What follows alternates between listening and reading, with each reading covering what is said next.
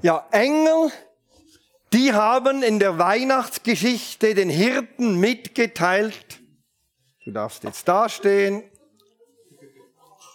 erhebt, dass der Himmel auf die Erde gekommen ist. Und das haben sie singend getan. Hört doch einmal zu. Äh, keine Angst, ich singe jetzt nicht. Ich lese nur vor. In jener Gegend waren Hirten auf freiem Feld und hielten Wache bei ihren Herden in der Nacht. Da trat der Engel des Herrn zu ihnen und die Herrlichkeit des Herrn umstrahlte sie und sie fürchteten sich sehr. Aber der, Engel sagte zu ihnen, Habt keine Angst. Ich habe eine große Freudenbotschaft für euch und für das ganze Volk. Heute ist euch der Retter geboren worden in der Stadt Davids. Christus der Herr.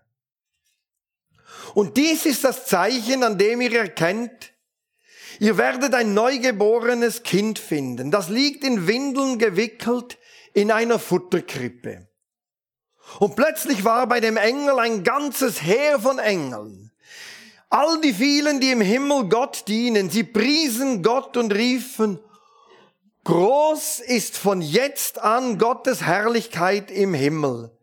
Denn sein Friede ist herabgekommen auf die Erde zu den Menschen, an denen er Freude hat. Weihnachten ist die Geschichte, dass zwischen Gott und uns Friede herrscht. Weihnachten ist die Geschichte, dass Gott Frieden in diese Welt bringen möchte. Und genau in dem Moment, als ich diesen Satz in meinen Computer gehämmert hatte, klingelte mein Telefon und jemand wollte, dass wir für ihn als CLZ in seiner finanziellen Notlage Verantwortung übernehmen für seine Situation, obwohl einerseits einmal wir mit dieser Notlage gar nichts zu tun haben und andererseits er selber keinerlei Anstalten machte, um irgendeine Eigenverantwortung für diese Notlage zu übernehmen. Genau nachdem ich diesen Satz fertig geschrieben hatte. Ich habe mich dann ja inspiriert von diesem Satz, ganz offen auf das Gespräch eingelassen und irgendwann habe ich aber gemerkt, dass, dass, er die, dass er die Meinung vertritt, alle Gemeinden lassen sich verblenden vom Zeitgeist und in die Irre führen. Es gibt da nur noch eine kleine Gruppe, fast wie das gallische Dorf, das äh, wirklich gläubig festhält am wahren Bekenntnis. Dann habe ich auch gemerkt, dass wir aber als Gemeinde dann doch so wie ein Bankomat gut genug sind, dass er bei uns Geld abheben kann. Weil all seine richtig gläubigen Freunde, die konnten nicht oder waren nicht bereit, sich auf seine Situation einzulassen. Ich habe ihn dann darauf angesprochen und das war dann das Ende des Gesprächs. Keine Angst, es war niemand aus, von hier, es war auch niemand äh, aus der Bewegung Plus, Schweiz, Schweiz war eine ganz außenstehende Person. Ich fand das Gespräch ungemein anstrengend, ich habe mich unglaublich, ehrlich, ich muss es euch sagen, ich habe mich unglaublich geärgert. Ich bin mir wie ein Bankomat vorgekommen, der zwar zur falschen Gemeinde gehört, nicht richtig glaubt, aber für Geld gut genug ist. Und ich war wirklich verärgert. Und mein ganzer innerer, wohlgeformter Friede, inspiriert von der Weihnachtsbotschaft, war den Bach runtergespült. Dann wollte ich an meiner so schönen Adventspredigt weiterarbeiten über den Frieden. Das wiederum stellte sich mit meinem Ärger in mir als noch herausfordernder dar als das Telefongespräch, das ich hatte. Und da saß ich nun. Wie weiter? Ich habe mich wirklich geärgert. Meine Büromitbewohner können das bestätigen. Es war dann gleich noch Kaffeepause und ich kam wirklich sauer, stinksauer runter. Und die haben noch gefragt, was ist da auch los und alles. Wie weiter? Wie weiter, wie arbeitet man einer Predigt über Weihnachten, Friede auf Erden, wenn man selber Wut im Bauch hat? Um mich wieder einzuklinken, habe ich mir dann als erstes bewusst gemacht, dass bei der Geburt von Jesus wahrscheinlich auch keine süße, sanfte, friedliche Stimmung herrschte und dass Jesus genau wegen solchen Situationen, wie ich sie jetzt gerade erlebt habe, in diese Welt gekommen ist. Das hat mir schon mal geholfen. Irgendwie zu realisieren, ich bin da nicht ganz außerhalb von Weihnachten. Aber wie bringt er jetzt da Frieden hinein? Und da habe ich mir als erstes mal einfach überlegt, wie hat er das gemacht? Wie bringt er Frieden in meine konkrete Situation? Macht er es wie die Amerikaner im Irakkrieg oder wie die Römer zur Zeit Jesus? Zuerst eroberst du alle, bringst sie um und dann verkündest du allen, na ja, jetzt haben wir ja Frieden. Oder? Dieses Modell ist es das. Das ist ja zynisch. Und wenn es das Modell wäre, dann hätte ja einer von uns beiden, entweder er oder ich, zuerst kapitulieren müssen und dann hätte der andere ihm großzügig und mit viel Huld Frieden angeboten. Ich muss euch ehrlich sagen, ich hatte keinen Bock zu kapitulieren und ich hatte noch weniger Bock, ein solches Friedensangebot anzunehmen.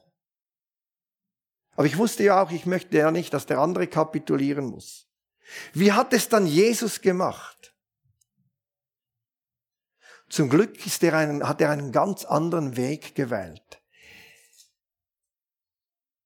Gottes Friede kommt zu uns, indem er einer von uns wird. Indem er sich uns anpasst und uns nicht zuerst durch Gewalt gefügig macht, weil er der Stärkere ist und dann das Recht hat. Gott begegnet uns auf Augenhöhe. Er erniedrigt sich sogar, wird ein hilfloses Kind, er treibt keine Machtspiele mit uns. Und in so einem Gespräch, es ist ja eigentlich ein, ich schäme mich, ist eigentlich eine Bagatellsache. Aber man merkt dann schnell, es geht dann schnell um Machtspiele, oder? Gott macht das nicht. Gott kommt in unsere Lebensrealität hinein und spricht uns mitten im konfliktreichen Alltag seinen Frieden zu. Ist ein Friedensgruß. Ich finde es so schön, das erste, was die Engel gemacht haben, das erste, was Gott macht, wenn er in diese Welt kommt, die ihn notabene ja ablehnt, er spricht dieser Welt den Friedensgruß zu. Friede sei mit euch. Friede auf Erden. Das macht Gott. Und deswegen ist ja dieser gegenseitige Friedensgruß untereinander auch so etwas Schönes. Die Zusicherung, hey, unsere Beziehungen sind geprägt von Annahme. Sie sind nicht spannungsfrei. Gott ist ja auch nicht naiv. Aber es herrscht Friede. Es herrscht Annahme. Das ist kein Groll, das ist kein Rückzug, sondern Vergebung, Annahme. Gut, soweit mal meine Überlegungen. Mein Ärger hat sich ein bisschen eingepegelt, aber er war immer noch da. Und dann habe ich mir einfach einmal versucht, den Weg wie Gott zu gehen. Ich habe gedacht, na ja, er hat es ja auch gemacht. Dann könnte ich es ja auch mal versuchen. Und habe mich dann in die Situation dieser Person, die mich angerufen hat, versucht hineinzuversetzen. Das hat in meinen Augen das Verhalten immer noch nicht entschuldigt. Ich finde es immer noch nicht ganz cool. Also ich finde es überhaupt nicht cool. Aber etwas ist geschehen. Langsam konnte ich verstehen, weshalb diese Person in ihrer Situation reagiert hat, wie sie reagiert hat. Ich finde es immer noch für mich nicht ganz ideal. Aber ich konnte es nachvollziehen. Aufgrund ihrer Lebensrealität, von allem. Und dann habe ich gemerkt, das hat mir geholfen, einfach einmal loszulassen. Einfach einmal loszulassen. Sagen, ja, hätte ich wahrscheinlich auch so reagiert mit der Biografie, mit dem Umfeld, in dem ich lebe. Und es hat, irgendwann ist es mir gelungen, dieser Person den Frieden zuzusprechen. Mir ist klar, es ist eine Bagatelle, es ist jetzt nichts Großes oder so ein Telefon, ist überhaupt schon ärgerlich genug, dass einem das so ärgert, oder? Aber ich habe mich dann darüber nicht auch noch geärgert, das wäre dann zu viel gewesen. Man muss ja doch ein bisschen dosieren. Ja, es ist eine Bagatellsache, ist mir schon klar. Aber es hat mir im Kleinen gezeigt, dass der Weg Gottes gangbar ist. In die Situation des anderen mich hineinversetzen. Das hat ja Gott auch gemacht. Er hat auch nicht entschuldigt, was wir machen im Sinn von, ah ja, du bist ja so und so und jetzt bist du, jetzt ist alles harmlos und gut, was du gemacht hast. So geht er ja auch nicht mit uns um. Aber es hilft loszulassen und Frieden zu stiften. Und dafür bin ich ihm dankbar und ob es jetzt eine Bagatellgeschichte ist oder nicht, zumindest wurde in diesem Konflikt dank der Weihnachtsgeschichte Frieden möglich. Es ist eine reale, ein reales Erlebnis, das ich gemacht habe, wie Frieden kam in eine Situation dank der Weihnachtsgeschichte. Und es hat mir Mut gemacht, diesen Weg auch in anderen Situationen zu gehen. Und ich kann nicht sagen, das gelingt mir. Aber Gott hat es so an Weihnachten gemacht und begegnet uns zuerst mit dem Friedensgruß. Aber dann haben die Engel ja noch etwas gesagt. Das Lied endet mit der Aussage, dass Gott ganz offensichtlich Freude an den Menschen hat. Sie gefallen ihm. Er hat Freude an den Menschen. Klar findet er Zerstörung, Missbrauch, Krieg, Hass, Ablehnung, Geiz, alles auch nicht gut. Die ganze Selbstinszenierung, das findet er auch nicht gut. Aber er hat grundsätzlich Freude an den Menschen. Wir gefallen ihm. Als Kind bin ich ja Ehre äh, aufgewachsen mit dem Lied und dann hat es immer so geheißen, Friede auf Erden, und dann hat man dieser genau gewusst, was der letzte teilen soll, oder? Äh, den Menschen ein Wohlgefallen, ja. Müssen wir jetzt wohlgefällig leben oder so? Aber wisst ihr, manchmal habe ich den Eindruck, die hatten einfach Angst. Es heißt ganz schlicht und einfach, dass Gott Freude hat an uns. Friede auf Erden unter den Menschen, an denen Gott Freude hat. Das ist die einfachste Übersetzung. Und die logischste. Und wisst ihr noch was? Es ist der genau gleiche Ausdruck, den Lukas einige Kapitel später braucht, wenn Gott bei der Taufe von Jesus sagt, dies ist mein geliebter Sohn, an dem ich Freude habe. Die genau gleiche Formulierung. Gott hat Freude an uns. Ich finde das unglaublich schön. Ist es nicht schön? Stellt euch vor, ein ganzer Chor von Engeln singt uns heute zu. Gott hat Freude an uns. Da blüht man ja förmlich auf.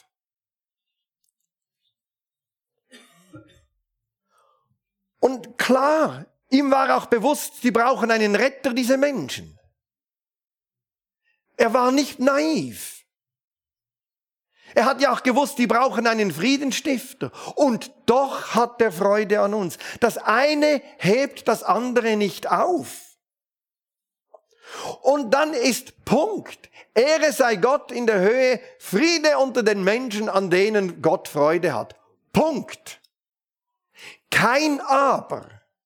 Keine Einschränkung. Kein Ja, ich habe schon Freude an euch, aber da ist noch viel Luft nach oben bei euch der, da könnte man noch gewisses Potenzial steigern. Nichts. Den Mut muss man mal haben, einer Horde Menschen zu sagen, ich habe Freude an euch. Ohne Einschränkung. Ohne Aber. Ohne Komma.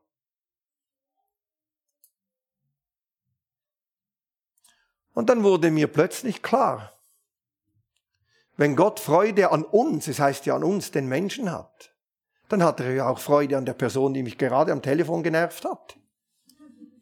Die ist nämlich auch wie ich Teil dieser Menschheit.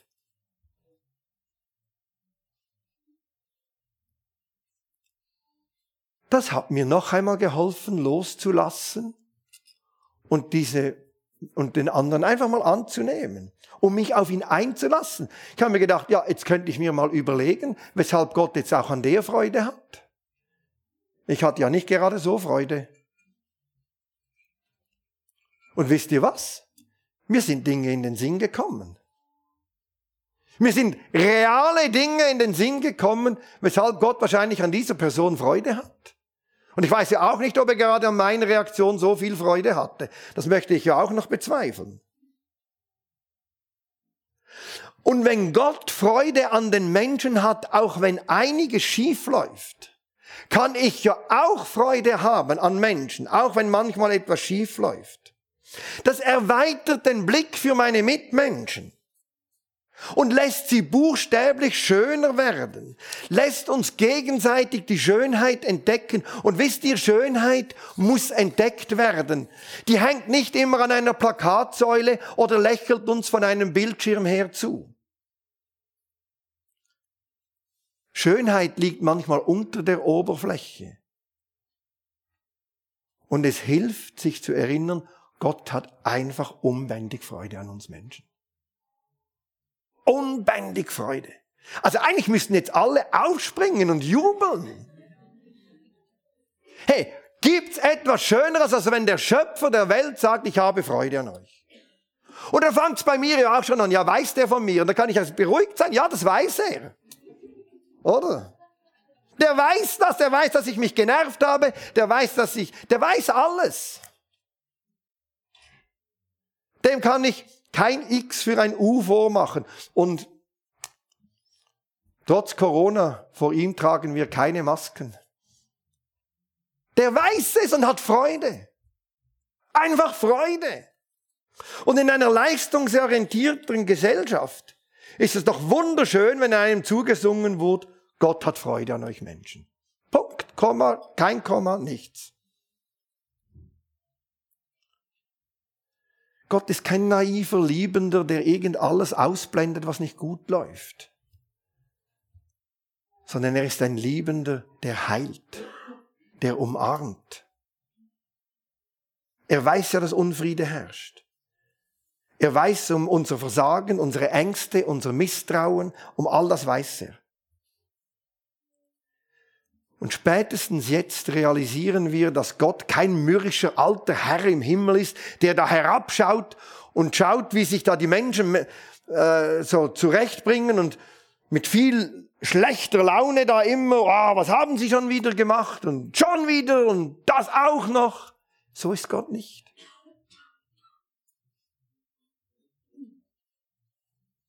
Ich glaube, die Weihnachtsgeschichte ist die einzige Geschichte, in der ein ganzer Chor von Engeln auf der Erde gesungen hat. Das ist die einzige Geschichte der Bibel, in der ein ganzer Chor von Engeln gesungen hat. Und das muss einem mir sagen, wie wichtig es dann ist, was sie singen. Und dann singen sie, Ehre sei Gott in der Höhe, Friede auf Erden, Gott hat Freude an den Menschen. Dann ist das so wichtig, dass der ganze Himmelschor kommt und das uns vorsingt. Die Engel haben uns den Friedensgruß Gottes überbracht. Und sie haben uns gesagt, dass Gott Freude an uns hat. Das ist fast zu schön, um wahr zu sein. Und ich glaube, das Einzige, was wir jetzt machen können, ist einfach einstimmen in diesen Lobgesang der Engel. Einstimmen in diese Freude voller Dankbarkeit. Meine Vermutung ist, wenn uns das gelingt, können wir dann das, was verändert noch werden sollte in unserem Leben, auch viel entspannter und freudiger angehen. Aber lasst uns ohne Komma, ohne Aber einfach Gott danken, dass er ohne Komma, ohne Aber Freude an uns hat. Amen.